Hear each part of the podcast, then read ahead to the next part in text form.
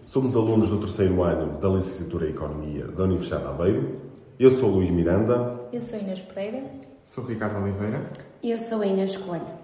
Este podcast é desenvolvido no âmbito da Unidade Curricular de Economia Europeia e vamos abordar o tema do alargamento da União Europeia. A recente invasão da Ucrânia por parte da Rússia trouxe ao centro do debate o processo de alargamento da União Europeia, um processo que nos últimos anos tem sido marcado por uma certa estagnação.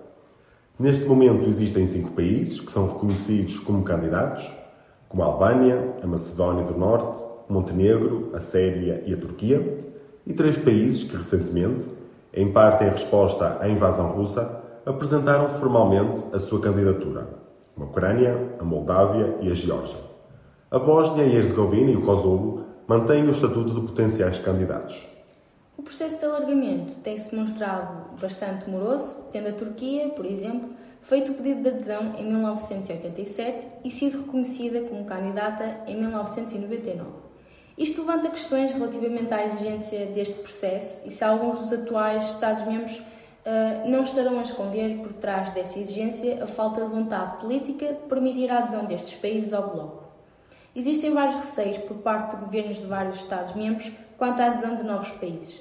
Um dos fatores a ponderar é a necessidade de se pensar se terá que aumentar o número de deputados no Parlamento Europeu ou diminuir a atual representação de alguns países, diminuindo assim o seu peso político nas instituições europeias.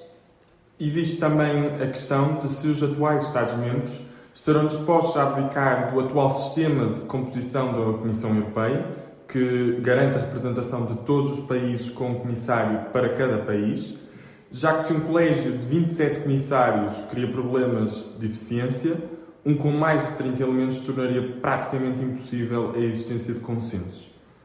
Outra questão é precisamente a necessidade de consensos, nomeadamente no Conselho. Se esta prática, com 27 Estados-membros, já cria vários entraves à tomada de decisões, esta iria tornar-se impossível com a entrada de mais países um maior número de Estados-membros teria necessariamente de vir acompanhado com o debate sobre o fim da obrigatoriedade da unanimidade no Conselho, que na prática dá poder de veto a cada país. A realidade é que nem todos os governos nacionais parecem ter vontade de abdicar desse instrumento de influência. Já a nível orçamental, estarão os atuais contribuintes disponíveis para aumentar a dotação orçamental ou terá agora o bolo de ser repartido por um maior número de países? e assim tornar mais difíceis de alcançar os objetivos da política de coesão.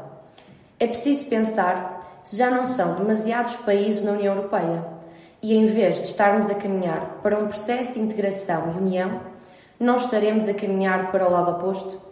Pois cada vez é mais difícil atingir o consenso entre todos os países e esse aumento de países apenas contribui para reforçar o problema. Ou estaremos prontos para adaptar o funcionamento das instituições europeias a esta nova realidade e abdicar do poder de veto e da garantia de representação nacional na Comissão Europeia, diminuindo assim o poder individual de cada Estado-membro nas instituições, mas tornando a União Europeia mais eficiente nas suas tomadas de decisão e dando-lhe uma maior capacidade para se afirmar na política internacional. Obrigado por nos ouvirem. Este podcast foi financiado pela Europe Direct Viseu Dom Lafões.